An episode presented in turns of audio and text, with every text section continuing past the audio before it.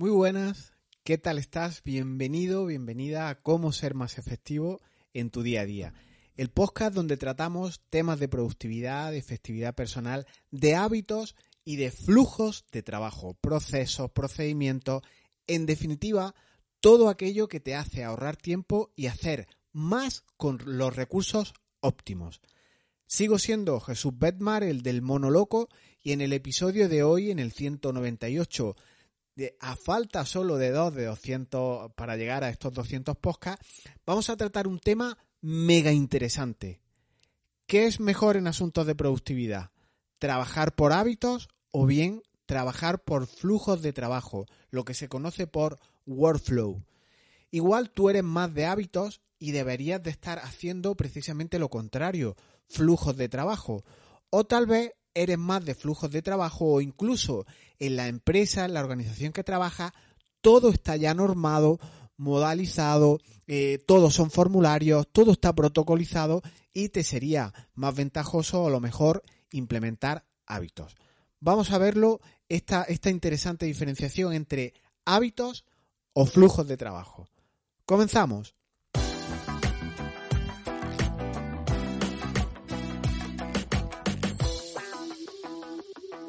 Marta es una gestora de cuentas, de ads, esas personas que se encargan de eh, realizar en equipo o llevar la publicidad a otras empresas, tanto Google Ads, Facebook Ads, YouTube, etcétera. Son aquellas personas o aquellas empresas que gestionan campañas de pago para otras personas, ¿no?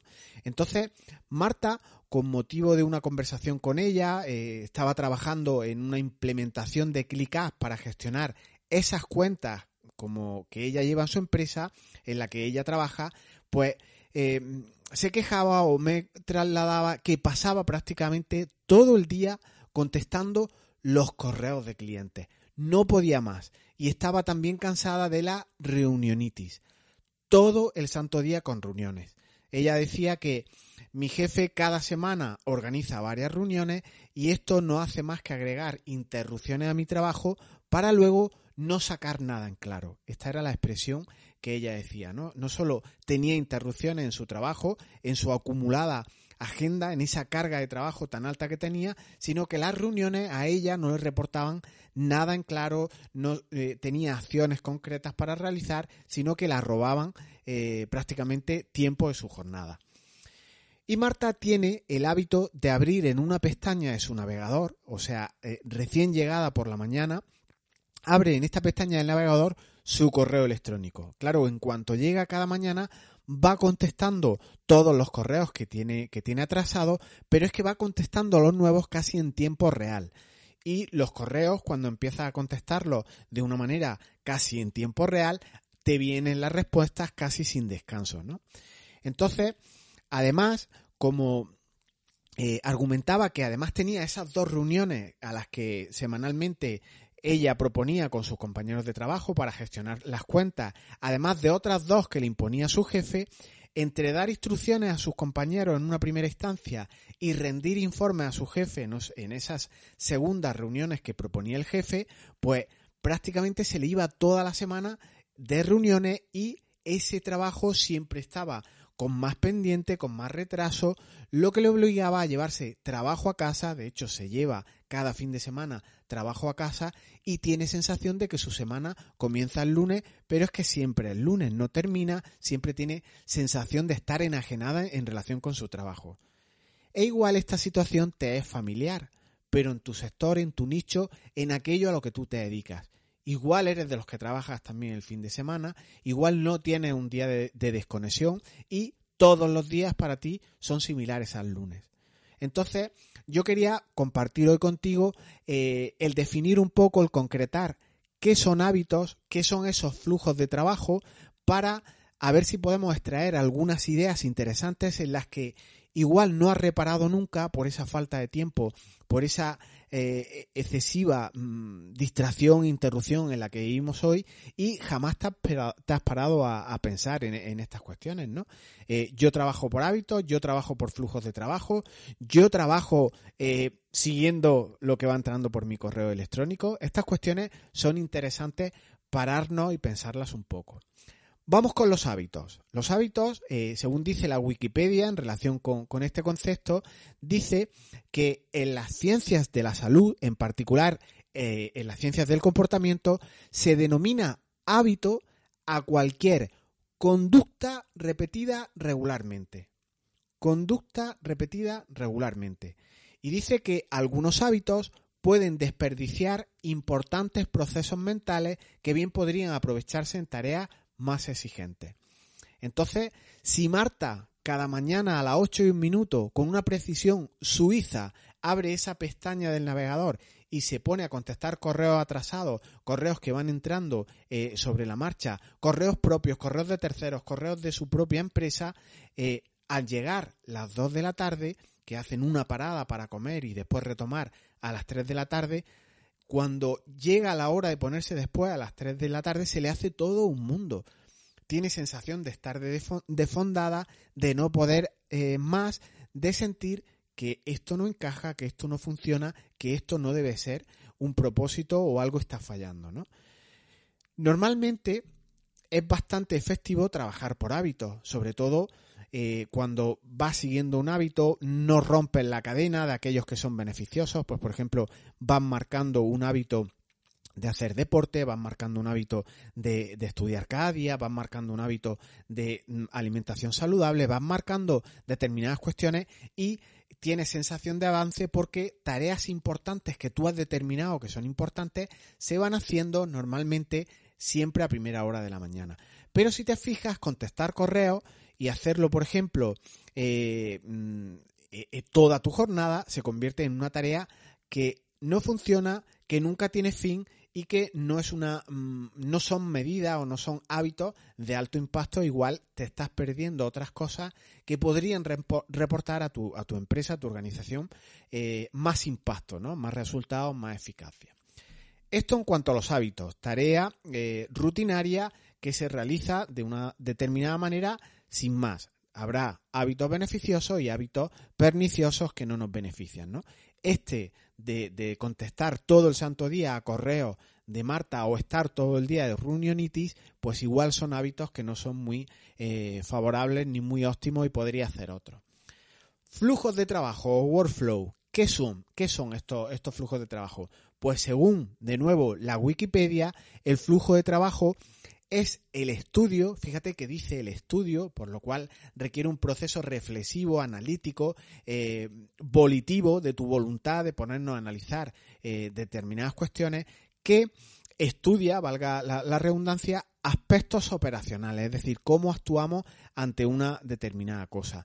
Entonces, dice, eh, es el estudio de los aspectos operacionales de una actividad de trabajo, cómo se estructuran las tareas, cómo se realizan, cuál es su orden correlativo, cómo se sincronizan, cómo fluye la información que soporta las tareas y cómo se le hace el seguimiento al cumplimiento de las tareas.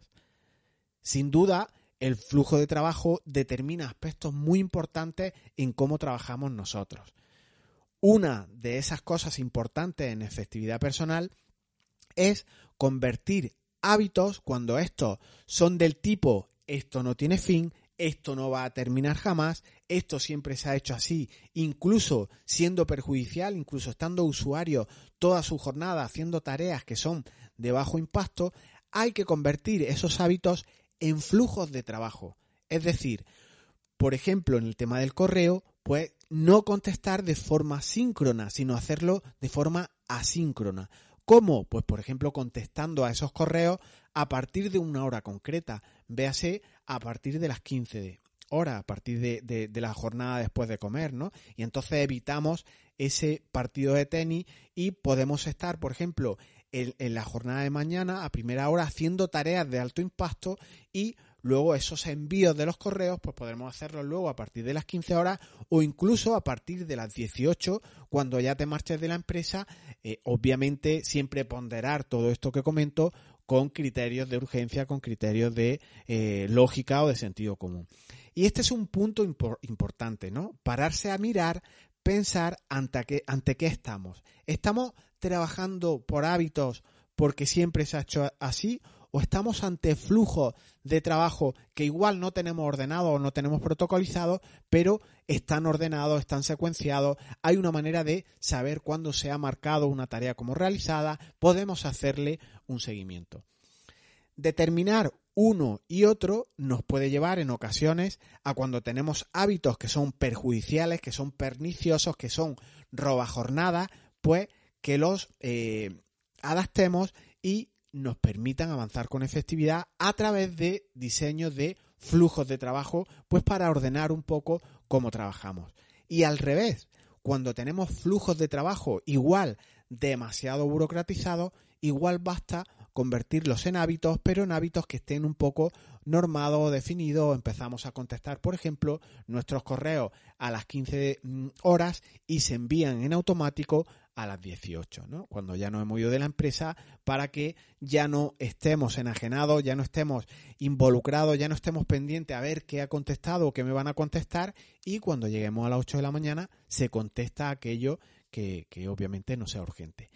Normalmente los hábitos que nos perjudican en esa forma de trabajar suelen ser síncronos, es decir, el correo electrónico si lo estás leyendo cada X minutos es prácticamente síncrono, entonces nos perjudica. Hay que intentar hacerlos asíncronos para no estar jugando al tenis, porque cuando alguien eh, o tú mandas un correo, la persona normalmente no tiene hábitos, no trabaja en su efectividad y te va a contestar prácticamente al segundo.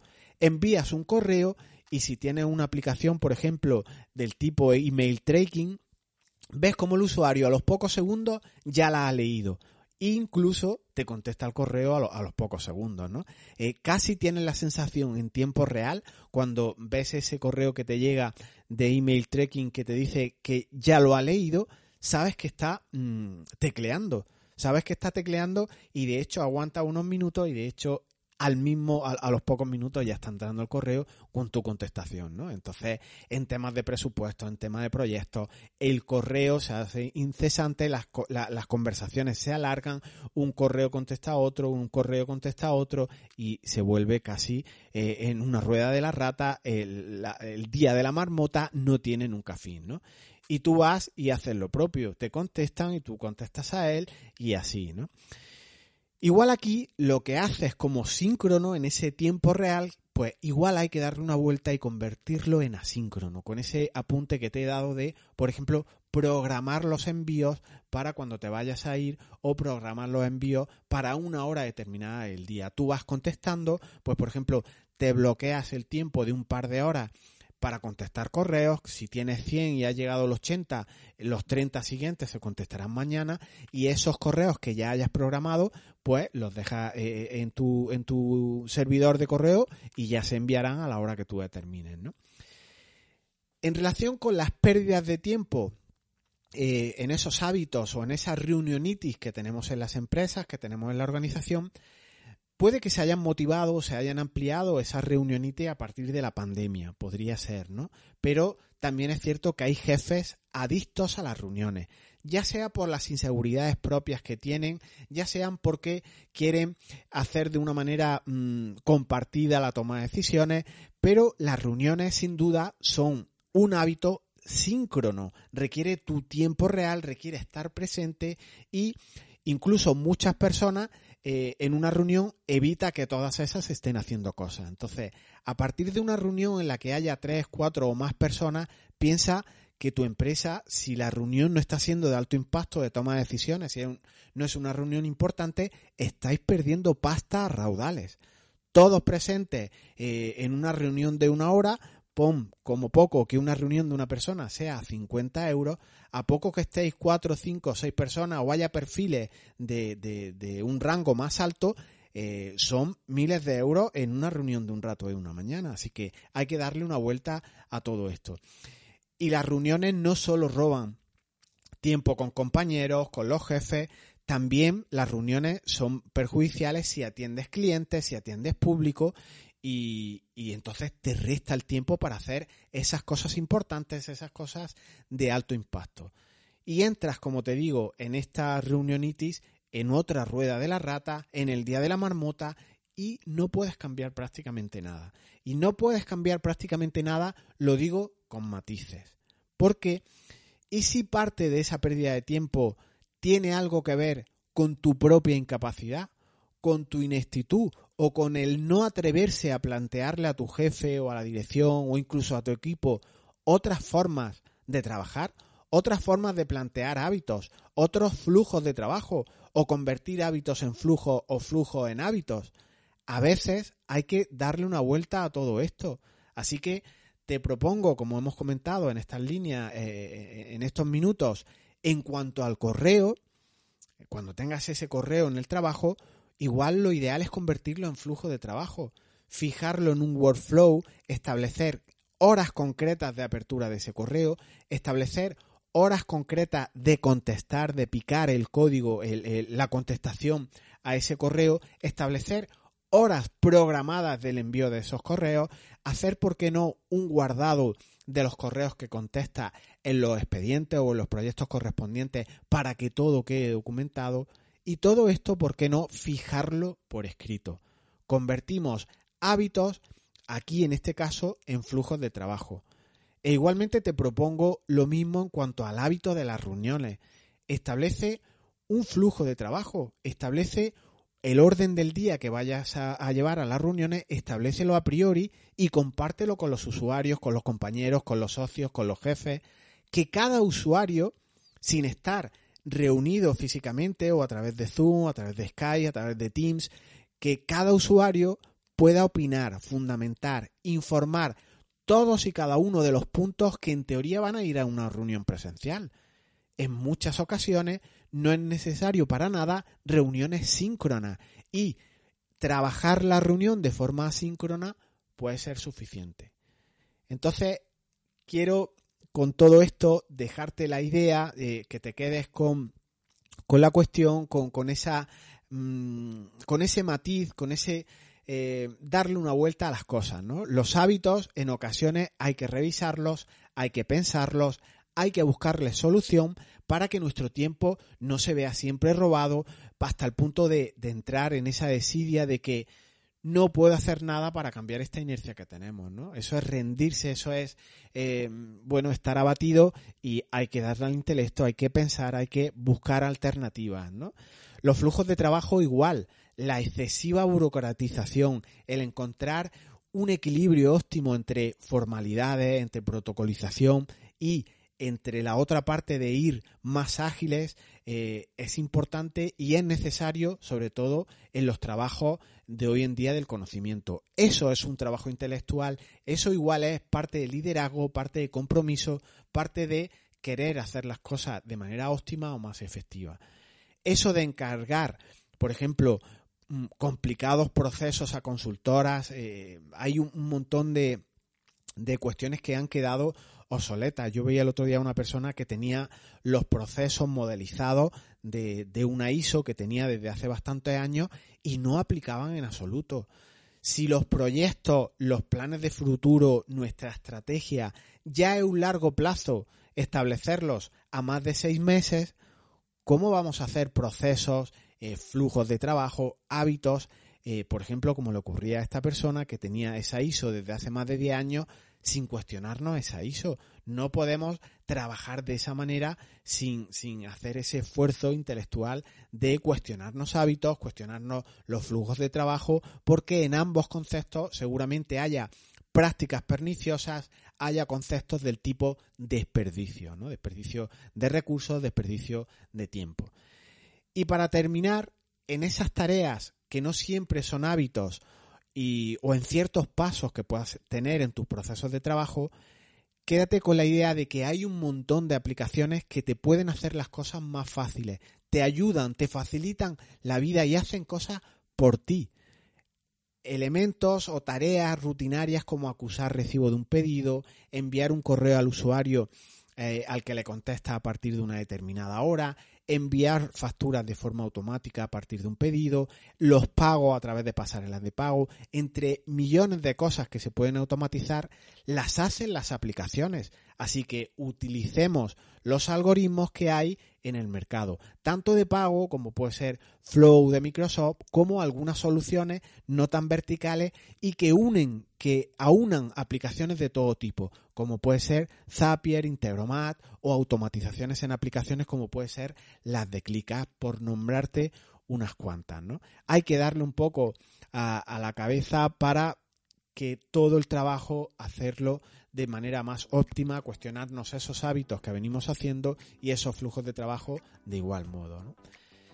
Suscríbete al podcast en Evox, en, Apple Podcast, en, Spotify, si te interesan trabajar o, o recibir consejos, información, trucos, tips de hábitos, de procesos, de utilizar tu cabeza en definitiva para romper esa rueda de la rata, salir del día de la marmota, en, eh, en criticar un poco esto siempre se ha hecho así o más y más reuniones toda la semana, no me da la vida, me tengo que llevar trabajo el fin de semana, ¿no? En el mes de marzo en concreto, en la membresía que, puedes encontrar en la Escuela de Festividad, vamos a tratar los hábitos, ¿no? De una manera monográfica para intentar, sobre todo, encontrar una verdadera motivación a la hora de afrontar hábitos para que logres cumplir aquello que te propongas. Yo creo que es importantísimo trabajar por hábitos porque muchas veces eh, la incapacidad intelectual o, determinadas fronteras o determinadas barreras, miedos que podamos tener, el hábito logra ir superándolo como parte de un proceso, como parte de una suma de un 1%, de un 1%, de un 1%, hasta que llegamos a un 100% de unas capacidades, de unas metas, de unas determinadas cuestiones que nos planteamos. Nos volvemos a escuchar el, viernes que viene y Marta, toca darle al coco. No te conformes con el que aquí trabajamos así, porque es cierto que nadie dijo que el trabajo del conocimiento sea sencillo, todo lo contrario. Así que toca darle un poco a la cabeza. Los trabajos del conocimiento son los más difíciles, son los que requieren más de nuestro intelecto, más de ordenar, más de procesos y intentar evitar inercias que solo nos perjudican. Nos escuchamos el próximo viernes. Chao.